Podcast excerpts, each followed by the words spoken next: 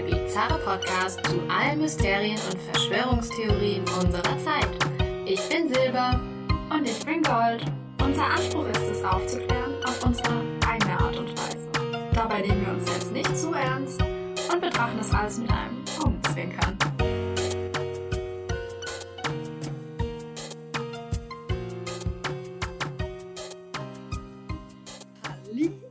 Hallo und herzlich willkommen bei einer neuen Folge mit mir, Gold, und meiner reizenden Podcast-Kollegin Silber. Hallo Silber. Hallo. Hallo. Ich finde den Anfang immer so weird. Glaub, Daran gewöhnt man sich selbst nach einem Jahr Podcast nicht. Upsi. ich würde sagen, wir reden gar nicht viel drum herum, weil wir labern am Ende noch äh, genug und steigen direkt in unser Thema ein. Ein Thema, das ziemlich viel Wirbel in der Kunstwelt gesorgt hat, weil am 3. Oktober wurde in Berlin auf der Museumsinsel ziemlich viele Kunstwerke mit Öl beschädigt. Da wurde ordentlich Vandalismus betrieben. Und das ist eigentlich schon krass, wenn man überlegt, wenn man selbst ins Museum geht, dass da eigentlich immer Leute sind, die einen sehr kritisch in die Augen gucken und jeden Schritt verfolgen. Und wie konnte das erstens passieren? Und what the hell hat Attila Hildmann damit zu tun? Oder nicht zu tun? Vielleicht. Vielleicht. Ja, es ist schon ein crazy Vorfall irgendwie, wenn man sich das so überlegt. Äh, da sind scheinbar Menschen oder ein Mensch, das weiß man ja nicht, ins Museum gegangen und haben halt echt Kunstwerke mit einer öligen Flüssigkeit beschmiert, bespritzt. Und das unbemerkt. Es ist dann nachher erst aufgefallen, als diese komischen Ölflecken auf den Sachen drauf waren. Crazy, oder? Ich meine, what the fuck? Also, wie Ja. kann es sein, dass sowas nicht auffällt? Und vor allem bei über 70 Objekten, also Kunstobjekten. Es ist jetzt nicht so, dass irgendwie eins irgendwo untergegangen ist auf der Museumsinsel, sondern 70 Werke. Holy shit, da hat jemand sich wirklich gedacht, da muss ich ein bisschen hier meine Spuren hinterlassen. Und weswegen da unter anderem man vermuten könnte, dass es sich um ein Akt aus der verschwörungsmythologischen, ideologischen Szene handeln könnte, sind vor allem ja so unter anderem Screenshots, die andeuten könnten, dass man ja zu so einer Handlung aufgerufen wird, sind bei unserem Lieblings-Messenger natürlich Telegram. Telegram. Telegram. Und da sind sämtliche Nachrichten aufgetaucht von Usern und Userinnen, die unter anderem geschrieben haben in einer Gruppe, ich zitiere, googelt den Pergamon-Altar, steht im Pergamon-Museum in Berlin, gilt seit tausend von Jahren als der Thron Satans. Darunter, da wird es spannend. Von dort aus muss es Gänge geben, das Ding muss weg. Gänge also. Mhm. Mhm. Also wenn das Interesting. mal nicht äh, hier so schon ein bisschen verdächtig sein könnte. Und genau darüber sprechen wir heute, über den Pergamon-Altar und welche Verbindungen es zu dem Milieu der VerschwörungstheoretikerInnen gibt. Und da gehen wir dann natürlich auch näher drauf ein, warum das denn in den Sinn kommen könnte, dass der Satan in Berlin leben könnte. Oh mein Gott.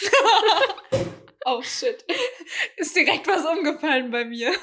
Oh, okay. Jetzt wird's, jetzt wird's creepy hier.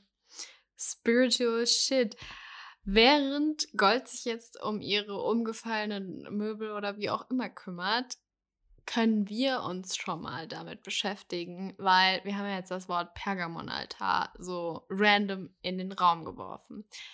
Beziehungsweise von Telegram-NutzerInnen wurde das random in den Raum geworfen. Und da wir hier auch immer gerne mit den Hintergründen arbeiten, haben wir erstmal für euch wieder ein paar Facts rausgesucht. Wir hoffen, das wird jetzt nicht zu langweilig, aber so als kleine Basics. Was denn eigentlich Pergamon? Pergamon war eine antike griechische Stadt, die an der Westküste Kleinasiens quasi gelegen hat. Heute ist das in der Türkei etwa 80 Kilometer nördlich von Smyrna, heute Izmir. Tatsächlich gibt es da auch eine Stadt, wo früher mal Pergamon war und das ist das heutige Bergama. Und Pergamon wurde vor allem bekannt unter einer Dynastie der Attaliden. Und das war eine sehr kunstsinnige Dynastie. Also die wollten unbedingt sowas wie ein neues Athen erschaffen und haben damit eben Pergamon zu einem der bedeutendsten Kulturzentren in dieser Zeit des Hellenismus gemacht.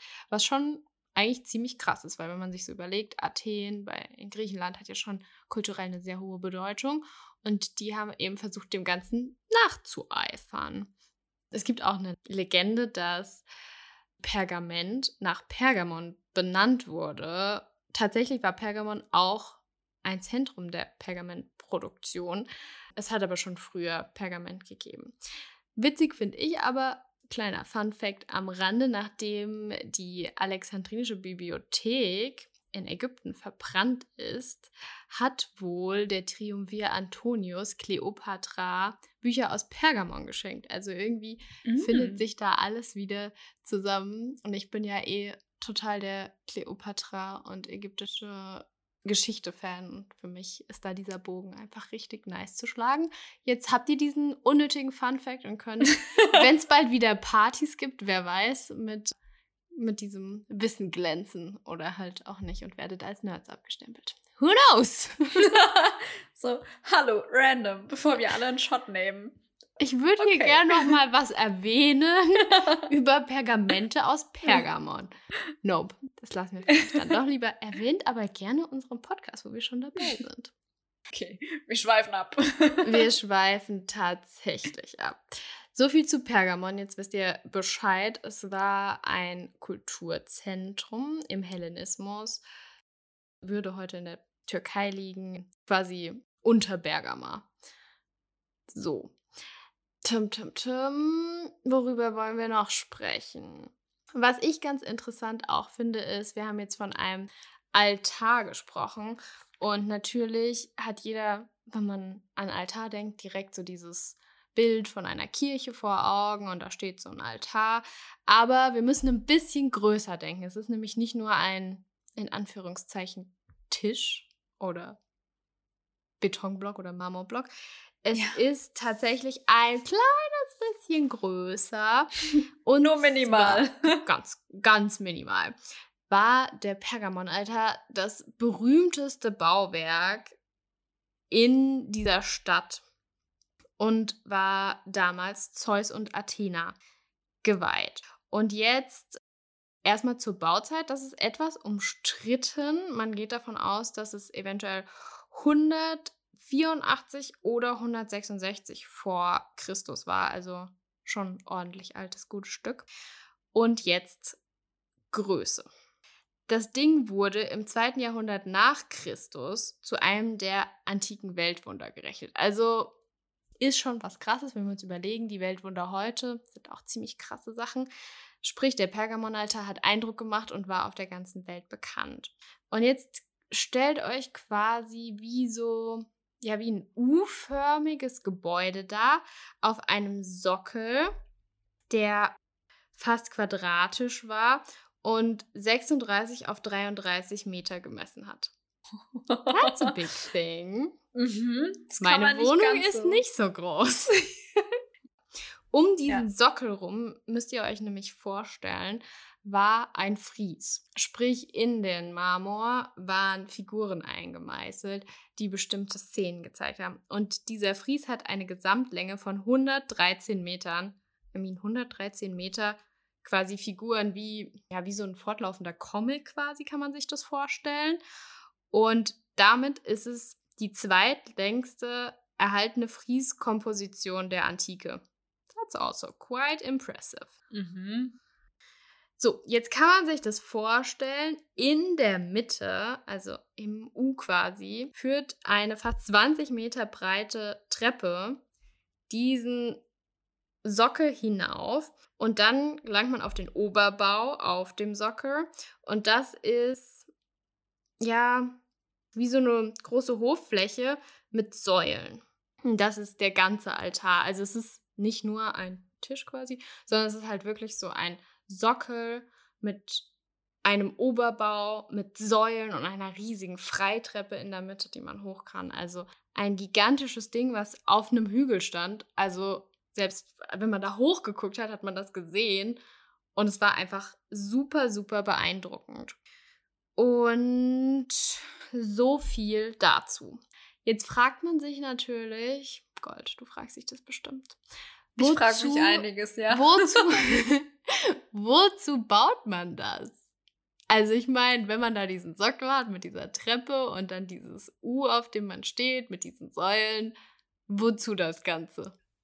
Um zu protzen. Tatsächlich ist das ein Punkt. Es ist natürlich bis heute nicht bewiesen. Wir können leider nicht in der Zeit zurückreisen und gucken, was haben die da jetzt genau drauf gemacht. Aber es gibt so ein paar ähm, Dinge, die ganz logisch erscheinen. Und einer davon ist wirklich um zu protzen. Und zwar ist es wie so ein Ausdruck königlicher Macht. Und wir haben ja schon mitbekommen, es gab da die Attaliden-Dynastie und der damalige König, wahrscheinlich Eumenes II., wollte quasi erstens mal seine Stadt aufwerten und zu einer der größten Metropolen der griechischen Kultur machen. Er wollte ja quasi an Athen rankommen von der Kunst her, wollte aber auch eine Botschaft natürlich an alle Besucher Pergamons und an sein Volk richten. Und zwar galt der Altar auch als Siegesmonument und sollte an militärische Erfolge erinnern. Jetzt fragt man sich, warum soll denn dieser Altar jetzt an militärische Erfolge erinnern? Jetzt kommen wir zurück auf diesen super langen Fries, der auf dem Altar Sockel ist. Also diese 113 Meter Bildgeschichte in Anführungszeichen. Die stellen nämlich die Gigantomachia dar. Und zwar den Kampf der Giganten gegen die Götter vom Olymp. Und das griechische Mythologie, wir tauchen jetzt nicht zu tief ein, aber die Giganten waren quasi Söhne der Erde.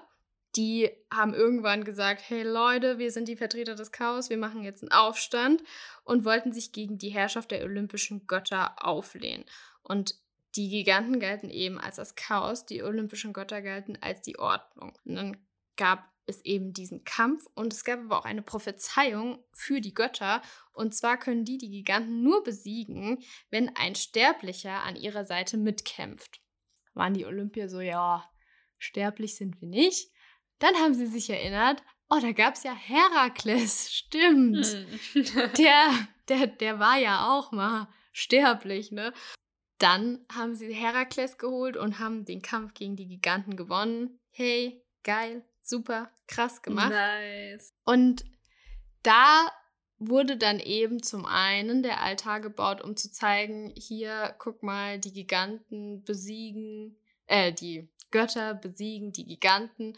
Die Götter sind wir aus Pergamon und die Giganten sind die Gallier, die wir besiegt haben. Und das zeugt ja auch schon ziemlich von dem Bild, was die Pergamon-Menschen, Pergamon-Menschen, wie auch immer, und der König von sich selbst hatten, wenn sie sich mit den Göttern von Olymp vergleichen. But well. Gutes Selbstbewusstsein. Ja, auf jeden Fall. Man muss es doch unterstreichen. Dann gab es aber noch eine andere Story und die finde ich auch richtig weird. Jetzt machen wir noch einen kleinen äh, Ausflug in die Welt der griechischen Götter. Und zwar haben die Attaliden und Attalidinnen Herakles auch als den Ahnherrn ihres eigenen Geschlechts angesehen und haben sich da quasi so ein bisschen das Ganze zurechtgelegt. Das wird nämlich nicht immer in der griechischen Mythologie so angesehen. Jetzt denkt man sich, okay, woher kommt das wieder? Warum denken die jetzt, dass sie von Herakles abstammen? Und zwar führen sie das auf Telephos oder Telephos, wie auch immer man ihn ausspricht, zurück. Und Telephos, Telephos, ich kann, okay, egal. Was, was findest du besser? Telephos oder Tele, Telephos? Telephos. Ja, ich auch. Okay. Hört sich irgendwie philosophisch an. Irgendwie Weiß schon, nicht, die ja. Griechen sind ja so ein sehr philosophisches Volk gewesen. Aber Aber vielleicht bin ich auch voll wrong. Aber es Ja. hört sich schön an meinen Ohren. Vielleicht sind wir Ja. beide wrong. Wenn jemand Bescheid weiß, sagt uns Bescheid. Telephos war ein Sohn von Herakles. Und zwar auch diese Geschichte, als ich die gelesen habe, war ich auch wieder nur so, oh, griechische Mythologie. es ist einfach so, ja. Kommen wir zur In- Geschichte.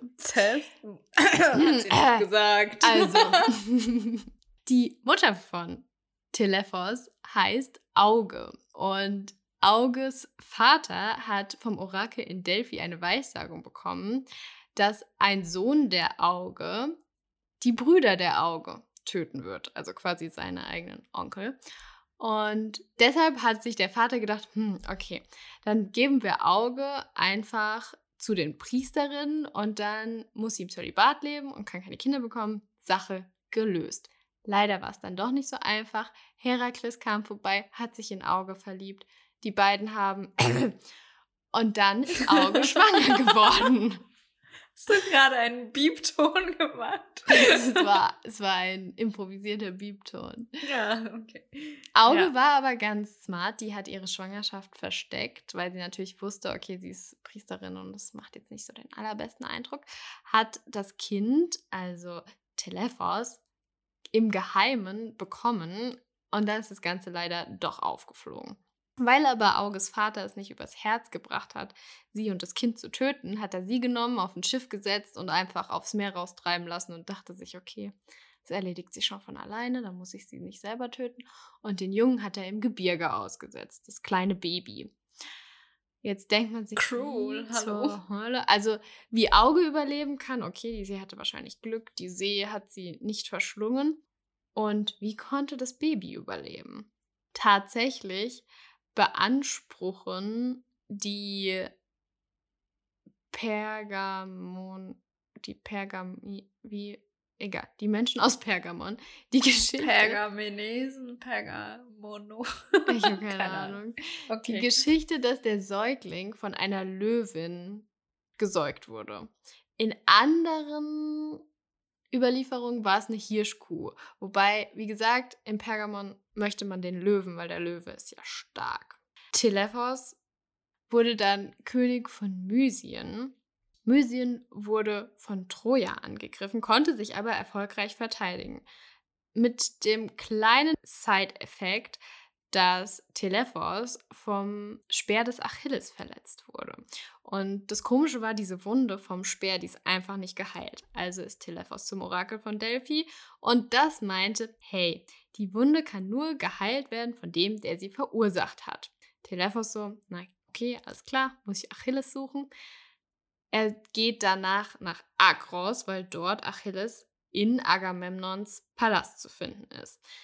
Jetzt denkt er sich, na super, ich habe ja eigentlich gegen die gekämpft. Ich glaube nicht, dass die so gute Freunde von mir sind.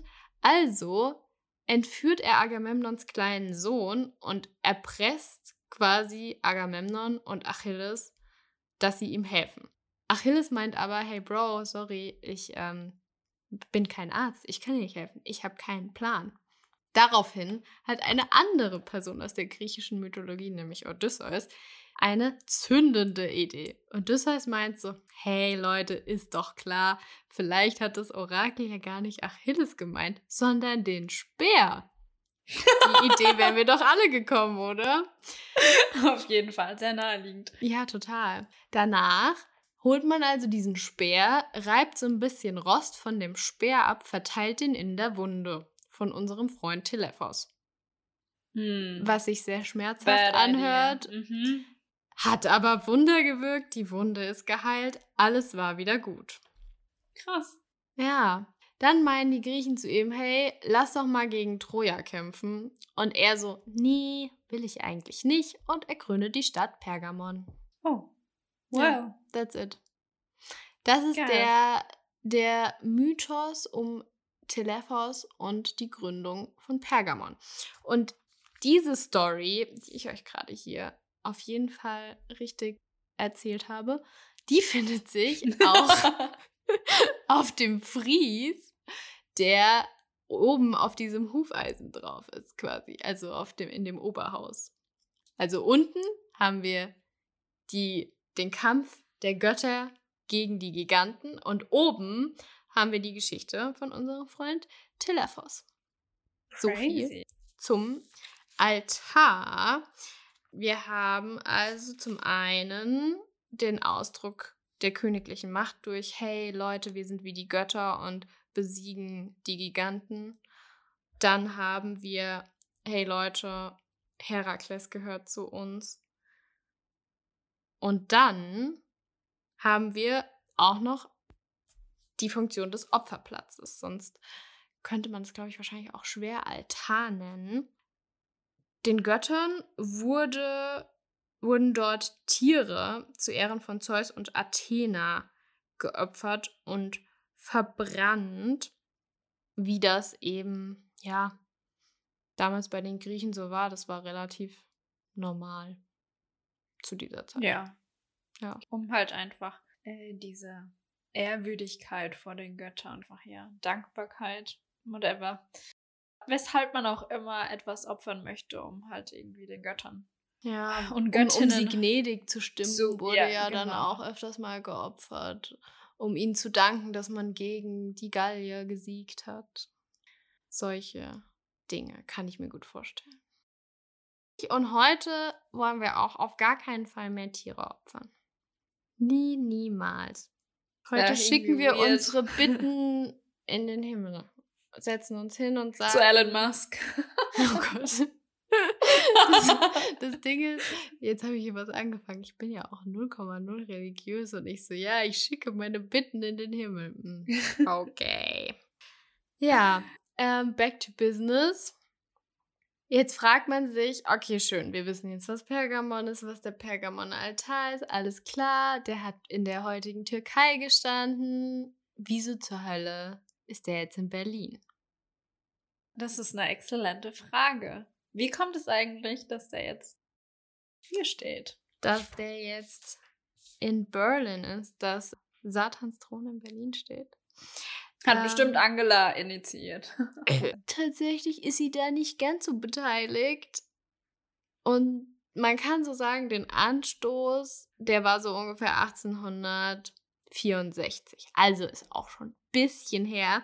Da gab es einen deutschen Ingenieur namens Karl Humann, der für Straßenbauarbeiten im alten Pergamon war.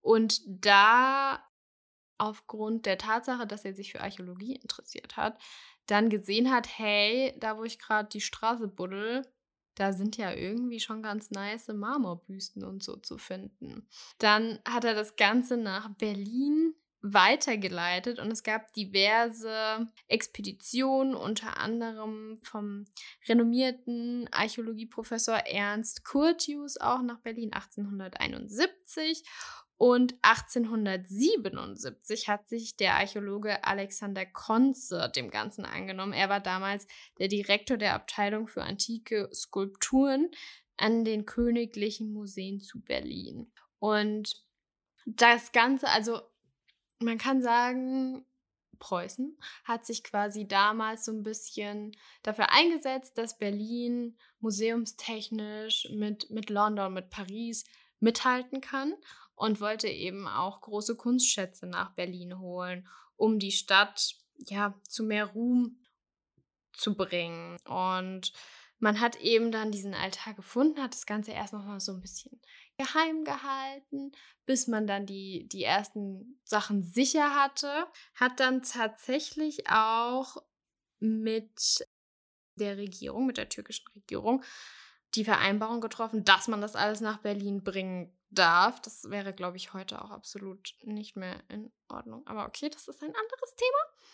Und hat dann angefangen, wirklich diese gigantischen Marmorplatten, ich erinnere euch, 113 Meter Marmorfries, nur der Sockel. Und dann kommt noch der obere Telephosfries dazu. Hat es dann angefangen, alles nach Berlin zu verschiffen in gigantisch großen Kisten. Man hat extra das Pergamon-Museum 1907 eröffnet nur dafür. Und so hat sich das zugetragen, dass wir da irgendwie, ja, durch Glück heute in Deutschland den Pergamonaltar betrachten können, beziehungsweise eine Nachkonstruktion dessen. Schon, Schon sehr da, beeindruckend. Ja, ne? ja, absolut. Also man muss sich das auch einfach mal geben, dass damals, die haben das ja, die haben das ausgebuddelt, dann haben die das auf Karren verladen, dann mussten die das ja bis an die Küste schaffen mit ihren Karren, dann mussten die das auf ein Schiff laden und das alles nicht mit Kränen und krassen Autos oder so, nee, das war alles Manpower, ist schon krank. Ja. Und dann kann es ja auch so ein Schiff nicht so voll laden, hat ja damals jetzt auch nicht so viel geladen wie heute. Das stimmt. Was mich auch so ein bisschen zum Nachdenken bringt, ist natürlich so der Hintergrund, dass man dieses Monument und diese, diese ganzen Friese und so dann schon dem Ursprungsort ja so ent, entzogen hat. Auch wenn es in Berlin dann in dem Museum wieder einigermaßen ja in einen guten Zustand gebracht wurde oder so, dass man das halt gut erhalten kann.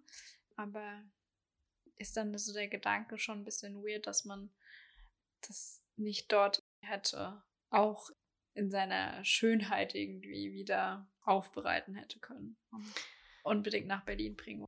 Ja, vor allem, weil das Fundament, das ist ja auch noch dort. Also generell die ja. ganzen Fundamente aus dem alten Pergamon kann man heute alle dort auch angucken und sehen und sich dieser Maße bewusst werden. Und ich glaube auch, wenn man heute solche Funde macht, dann wird das ganz anders angegangen, als es damals angegangen wurde. Und man muss auch dazu sagen, dass es wahrscheinlich so war, das ist jetzt meine Vermutung, dass man das alles so ein bisschen runtergeredet hat und gar nicht wirklich am Anfang publiziert hat, was man für einen krassen Fund gemacht hat. Mhm. Um halt die Erlaubnis zu bekommen, den ganzen Kram aus der Türkei raus und ab nach Berlin schiffen zu können. Das stimmt.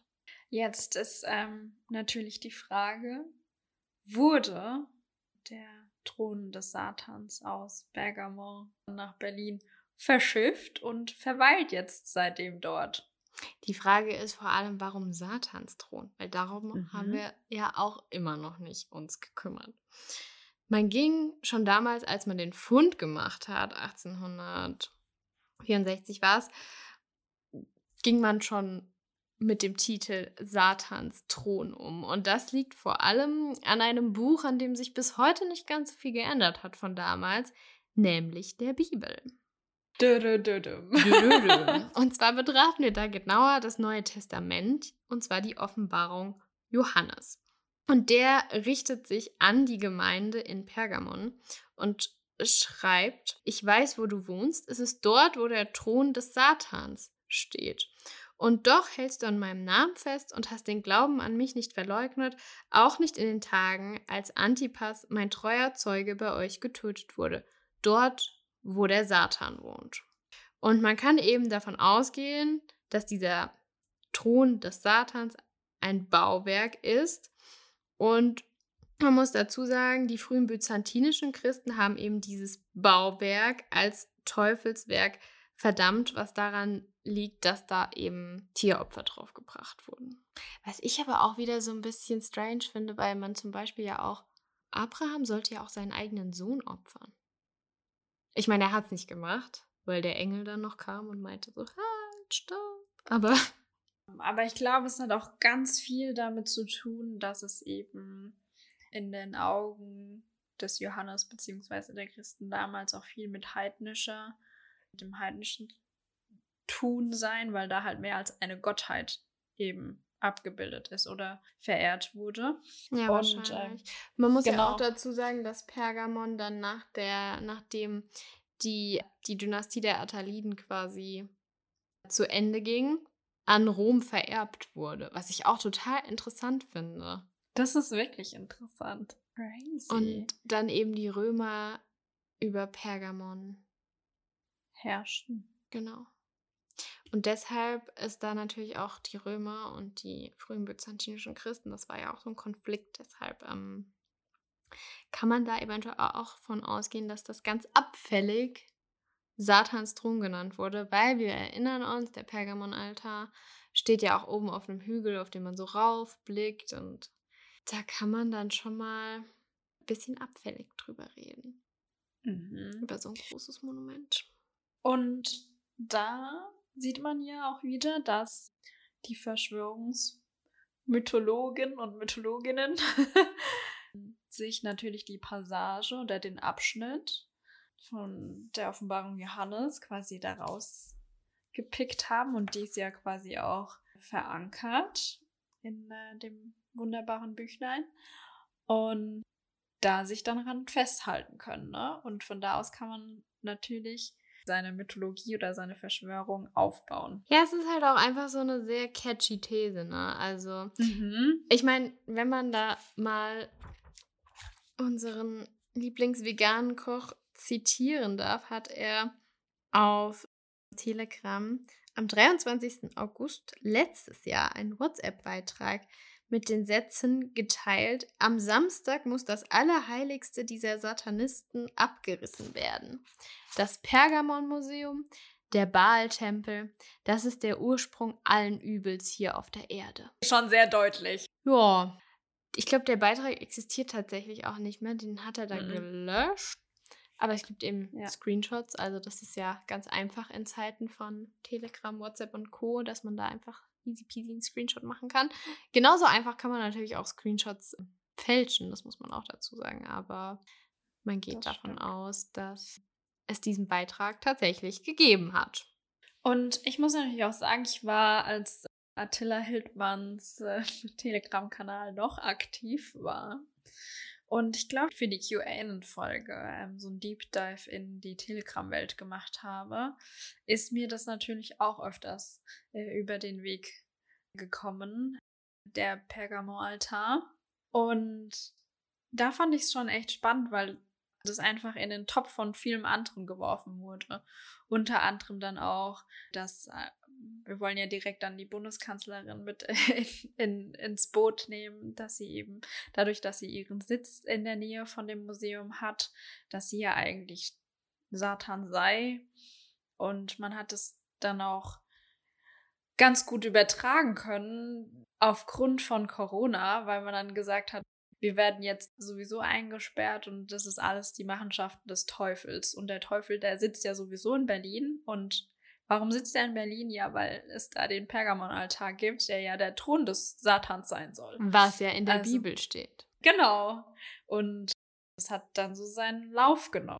Und bis zu dem Tag, 3. Oktober 2020, da dann wirklich aktiv Vandalismus betrieben wurde. Und mich wundert es, dass da nicht noch mehr passiert ist, ehrlich gesagt, wenn man sich dann überlegt, wie viel Hetze eigentlich gegen dieses Monument betrieben wurde. Ja, es ist schon, es ist schon sehr krass. Also hier wird halt auch ein Artikel, den ich gelesen habe, da stand drin, dass sich Spiritualismus und Verschwörungsglaube zu einem Konspiritualismus vereinen. Das fand ich ganz schön. Ich finde es auch sehr gut beschrieben, tatsächlich ja, so. Ich auch. Und da merkt man halt auch wieder, dass VerschwörungstheoretikerInnen sich gerne alles zu Nutzen machen, was sie in die Finger kriegen können. Da kommt wirklich alles zusammen. Man nimmt diese Passage aus der Bibel und dann webt man seine verschwörungsmythologischen Dinge außen herum. Und ja, irgendwie verrückt. Mich würde auch mal interessieren, wie das dann im Moment mit der polizeilichen Ermittlung läuft, weil letzten Endes, wenn man nicht direkt den Täter findet oder die Täterin oder mehrere TäterInnen, dann wäre es schon mal interessant, weil an sich muss man das ja schon in Erwägung ziehen, solche Gruppen, die dann an, an sich ja aktiv auffordern, diesen Pergamon-Altar vernichten zu wollen, aufgrund dessen. Was ich auch ganz interessant finde, ist die Tatsache, dass wir reden vom Oktober 2020. Wir können uns, glaube ich, alle noch sehr gut daran erinnern, wie es im Oktober 2020 war mit den Museen. Man musste sich ein Ticket buchen, man musste seinen Namen oder zumindest die E-Mail-Adresse dafür angeben. Man musste auf jeden Fall Kontaktdaten hinterlassen. Und selbst wenn diese Kontaktdaten nur für ein paar Wochen gespeichert werden durften, waren die Ermittlungen ja so schnell dann doch vor Ort, dass man eigentlich hätte auf diese Kontaktdaten zurückgreifen können. Ich weiß nicht, wie es datenschutzrechtlich ist, ob das dann bei so einer polizeilichen Ermittlung erlaubt ist, aber man hm. hätte eigentlich ja schnell jemanden ermitteln können müssen sollen. Können müssen soll, das ist, glaube ich, eher der Stichpunkt. Vor allem auch im Hinblick darauf, dass das Museum selbst und die Polizei selbst die Pressemitteilung, dass da eben Vandalismus stattgefunden hat, ähm, relativ spät rausgegeben hat und dadurch ja auch spät nach Zeugen gesucht werden konnte. Also es war anscheinend auch das erste Wochenende, an dem Museen da wieder aufmachen durften. Und eineinhalb, zwei Wochen später wurde dann eben nachgefragt, ob es denn Zeugen für dieses für dieses Wochenende gab, für den 3. Oktober. Und ganz ehrlich, ich könnte mich natürlich auch nicht, wenn ich da zu Besuch war und so viele Eindrücke hatte, so viel gesehen habe, mich auch nicht mehr dran erinnern, was da denn eigentlich passiert ist. Und wenn man direkt da vielleicht hätte schon walten können und ein, zwei Tage später die Öffentlichkeit sogar schon aufmerksam machen hätte können, ähm, dann wäre es vielleicht auch nochmal ganz anders. Aber gut, hätte, hätte Fahrradkette, ne? Ja. Ich hoffe, dass sie auf jeden Fall da jemanden, der dafür ja verantwortlich auch ist, da schon zur Rechenschaft bzw. Konsequenzen ziehen können. Oder den Menschen aufklären durch unseren Podcast. dass der Pergamon-Altar nicht wirklich ein Thron ist und dass da auch nicht Satan drauf sitzt. Leute. Genau. Und unten drunter, ich könnte mir vorstellen, unten drunter sind bestimmt ein paar Kellerräume. Aber wenn man sich mal überlegt, wie das meistens so im Museen abgeht, dann haben wir da vermutlich eine Putzkammer, eventuell die Restauration und ein paar arme Leute, die ihr Büro im Keller haben müssen. Vielleicht noch ein Archiv, wenn es gut läuft. Ja, wollte gerade sagen, Archivar. Ähm, und das war's dann auch schon, was da unten drunter zu finden ist, to be honest. Wenn ihr euch den Pergamon-Altar mal anschauen wollt und aber nicht unbedingt nach Berlin reisen möchtet, dann fand ich vom Pergamon-Museum die 3D-Anschau eigentlich ganz gut. Da können wir euch dann in der, in der Infobox quasi einfach verlinken. Da könnt ihr dann mal vorbeischauen und euch selbst einen Eindruck machen, warum es vielleicht als Thron des Satans bekannt ist. Und nebenbei ja. könnt ihr auch noch mal die tolle Story von Telephos nachschauen. Genau. Und da kann man sich auch easy durchklicken. Also kann ich weiterempfehlen, wenn ihr einfach mal euch anschauen wollt, worüber wir jetzt ewig gesprochen haben. Äh. oh ja, schon wieder viel zu lange. Eigentlich so eine kleine Verschwörungstheorie irgendwie und mhm. doch und doch artet's immer aus. artet's echt immer aus. Der so Teufel viel... hat den längsten Atem. Hat sie nicht gesagt. Hat sie nicht gesagt. So viel, glaube ich, erstmal zum Pergamonaltar und der immer wiederkehrenden Tatsache, dass sich VerschwörungstheoretikerInnen gerne Dinge aus Mythologie, Geschichte und allen anderen Disziplinen aneignen, die sich für sie gerade als nützlich erweisen. Und da auch gerne mit Wörtern um sich werfen, ohne mal zu prüfen, wieso werden diese Wörter überhaupt benutzt. Und das Ganze stammt ja eigentlich von den frühen byzantinischen Christen und die hatten ja noch ein anderes Weltverständnis, als wir das heute haben. Auf jeden Fall. Kulturen entwickeln sich auch, also die Welt entwickelt sich auch weiter und der Mensch. Uh. Wenn ihr trotzdem noch Fragen. Anmerkungen, whatever zum Pergamon-Alter habt, zur griechischen Mythologie, wenn ihr Bock habt, mehr Smalltalk yeah. für eure Partygespräche zu erfahren, schreibt uns oder schreibt einen Kommentar unter unsere Bilder, die wir zur Folge 25 posten werden auf Instagram. Thanks yeah. a lot. Wir freuen uns, wenn ihr mit euch uns allen, jeden Menschen, okay, nicht jeden Menschen, fast allen Menschen in einen offenen Diskurs kommen.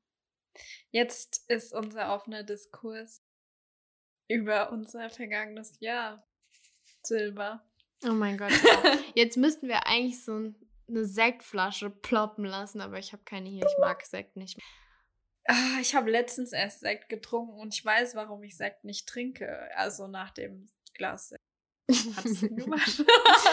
Wovon wir eigentlich reden ist, heute hat Surreal Geburtstag. Ja! Yeah. Oh mein Gott! Happy Birthday! To us. Surreal yeah. ist heute ein Jahr alt. Genau heute Völlig ein Jahr alt. Crazy. Ob wir zufällig deswegen die Folge heute veröffentlicht haben, man weiß es nicht. Man munkelt nur. ja, wir blicken jetzt schon auf 25 Folgen so real zurück und es war ja schon Meilenstein, als das Jahr zu Ende war. Da waren wir auch so, holy guacamole. Haben wir das jetzt auch schon geschafft und jetzt einfach schon ein Jahr mit Surreal. Ach, ich werde richtig emotional gerade. Ja. wir sind total froh, dass wir das angefangen haben, dass wir uns irgendwie getraut haben und was ausprobiert haben, was wir vorher noch nie gemacht haben. Und es tatsächlich auch Leute gibt, die das Ganze interessiert und das nicht mal unsere Freunde sind. das ist crazy. Also ich glaube, größtenteils meiner Freunde hört unseren Podcast gar nicht. Ja, also meine auch nicht und ich glaube unsere gemeinsamen Freunde auch nicht. Ja. Wer seid ihr, liebe Hörer und Hörerinnen? oh mein Gott. Wir sind ja. auf jeden Fall super dankbar für euch und äh, finden es super cool auch, dass ihr euch alle zwei Wochen mal so ein bisschen Gelabere von uns gebt. Ja. Wir versuchen natürlich auch immer Themen auszuwählen, die sowohl uns als auch euch interessieren darauf. Dafür sind wir natürlich auch immer so ein bisschen auf Feedback angewiesen. Also jedes Mal, wenn ihr euch irgendwie äußern könnt zu irgendwas, seid euch sicher, wir sind euch super dankbar, wenn ihr euch äußert und freuen uns da mega, mega drüber. Egal, ob das jetzt die Abstimmung für die Farbe unserer Posts ist oder die Frage nach neuen Themen oder eine Abstimmung, wie ihr diese und jene News aus dem verschwörungstheoretischen Universum findet. Also wir sind bei allem immer mega happy, wenn ihr mit uns interagiert. Wir freuen uns einfach, euch Infotainment bieten zu können und hoffentlich machen wir das auch noch ganz, ganz lange, äh, weil wir immer noch sehr, sehr, sehr viel Freude daran haben, das irgendwie aufzuarbeiten und in so spannende Themengebiete auch einzutauchen. Ich bin immer wieder froh, wenn es um Ägypten oder griechische Mythologie geht. Ja, ich wäre voll dafür, dass wir eine Surrealreise machen, mit allen Interessenten vielleicht noch, äh, zu den Pyramiden von Gizeh. Oh mein Gott, das wäre oh, so cool. Das, das wäre so spannend. Richtiges Live-Goal. Wir suchen noch Sponsoren und Sponsorinnen. Hey, Netflix, maybe. oh mein Gott, ich glaube, keiner will uns sehen. Nein. Apropos sehen. Wir, die, wir haben es gibt Bilder von Gold und mir. Also von Sammel uns. dich erstmal kurz. und wir haben uns gedacht, pünktlich zu unserem Einjährigen veröffentlichen wir mal ähm, Bilder von uns. Natürlich immer noch zensiert, in Anführungszeichen. Aber damit ihr vielleicht auch mal einen Eindruck bekommt äh, von uns, einen kleinen, außer unseren liebreizenden Stimmchen. Und ja. äh, folgt uns dafür auf Instagram schaut vorbei. Dann könnt ihr auch mal sehen, wer wir eigentlich sind. Genau. Boah, irgendwie ist es doch aufregender, als ich gedacht habe. ja, gut, man sieht jetzt nicht so viel. Nicht so viel. Schon ein ähm, Ja, das stimmt. Und wir freuen uns auf jeden Fall für jeden Menschen, der uns, egal auf welcher Plattform folgt und uns gerne zuhört. Und wir wollen nicht weiter äh, rumschwafeln. Wir zelebrieren jetzt ein, ein bisschen. Und hoffentlich zelebrieren wir irgendwann mit euch gemeinsam. Vor allem zelebrieren wir ja euch, weil. Ja. Das ist einfach das Krasseste an der ganzen Geschichte. Also es ist schon krass, dass wir das jetzt auch nach einem Jahr immer noch schaffen, kontinuierlich fortzuführen. Aber viel krasser ist, dass es jemanden interessiert. Danke. Yeah. Tausend, tausendmal danke dafür. Genau. Also wir glauben das. Die Statistik lügt nicht. Na, ich glaube keiner Statistik, die du nicht selbst gefälscht hast. Gott, das hat immer mit einer Prof gesagt. Naja, okay, gut. Ich glaube, das sagt ungefähr jeder, Jeder. Prof. Wahrscheinlich sagt es auch Ja. jeder Mathelehrer. Naja. Glauben mal den. Statistiken von Anchor, dass es da welche gibt. Die äh, uns genauso feiern. Und wir feiern euch auch, Leute. Wir feiern euch, dass ihr unsere Stimmen hört. Und wir hören jetzt auf, weil wir jetzt zehn. Ist schon ein bisschen awkward irgendwie, ja. Ja, irgendwie ist es äh, seltsam. Ich weiß auch nicht. Wir reden dann doch lieber gerne über ja, Verschwörung. Telefos. Und Auge. Unter anderem. Vielleicht sollten wir mal einfach nur Kunst und Verschwörungsideologien machen oder Boah. Kunst, Mythologie und Ein Verschwörungs. griechische Mythologie Ideologien. Podcast. Ja. Voll am Start. So viel Dann- von uns. Wir freuen uns auf euren Input. Und dann hören wir uns wirklich in zwei Wochen wieder. Diesmal echt zwei Wochen. Ja. In zwei Wochen hören wir wieder voneinander. Dann sind wir alle happy, weil die Sonne wieder scheint und ähm, wir jetzt alle die Sonne genießen gehen. Ja. Auf, ab und Frau- davon. Fehlt nur noch eins. Unser Spruch. Unsere, Das Essenz Beste des zum Podcasts. Schluss. genau. Bleibt immer schön. Skeptisch? Du wolltest gerade den Input von mir. Ja. Nach einem Jahr kriegen wir das immer noch nicht hin. Ich hab's mir schon gedacht und war dann nur so, scheiße, jetzt ist auch zu spät. Also, nochmal. Bleibt immer schön Skeptisch. und neugierig. Bis zum nächsten Mal. Ciao, ciao.